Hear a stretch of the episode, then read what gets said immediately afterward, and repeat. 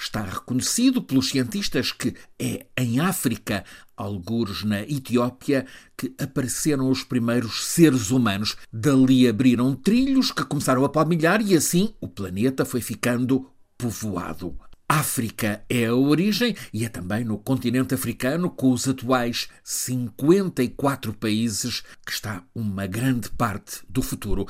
Os estrategos do Kremlin em Moscovo também reconhecem isto e, ao mesmo tempo que ameaçam sinistros sinais de apocalipse, com a perspectiva de colocação de tanques alemães Leopard e americanos Abrams em viagem para a Ucrânia, precisamente ao mesmo tempo, a diplomacia russa aplica-se em África.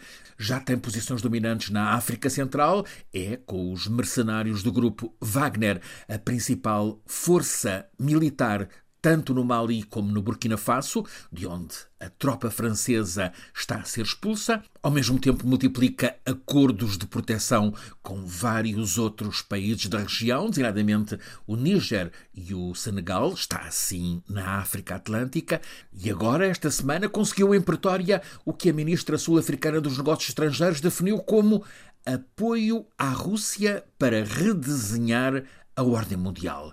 Naled Pandor, a chefe da diplomacia da República Sul-Africana, fez esta declaração sorridente ao lado do ministro russo Sergei Lavrov. Lado a lado, representantes de dois dos cinco BRICS, as outras três potências emergentes que se colocam como alternativa ao Bloco Ocidental são Brasil, Índia e China.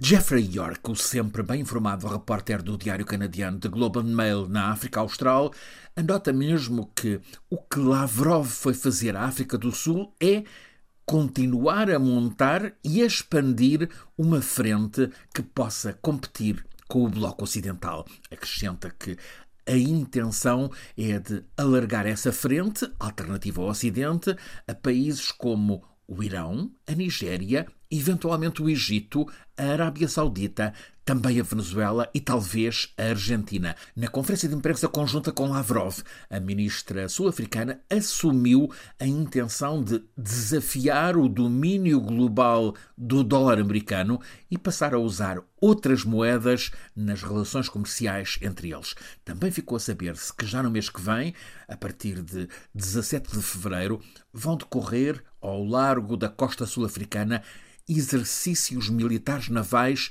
conjuntos, isto ao longo de 10 dias, envolvendo a Marinha da África do Sul, a da Rússia, também a da China. A Rússia acrescenta que vai enviar para essas manobras navios equipados com os novíssimos mísseis hipersónicos. Sergei Lavrov, depois destes dois dias na África do Sul, está hoje em Angola, tem reunião em Luanda com o presidente João Lourenço.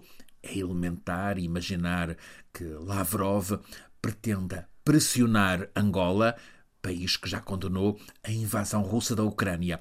Vale analisar a agenda do ministro russo dos Negócios Estrangeiros. Nestes 11 meses após o começo da invasão russa da Ucrânia, Lavrov, que se saiba, tem viajado pouco, exceto para a África. Depois de agora Angola, África do Sul e Botsuana, já para daqui a três semanas tem programada visita a Marrocos, Argélia, Tunísia e Mauritânia, ou seja, os nossos mais próximos vizinhos a sul.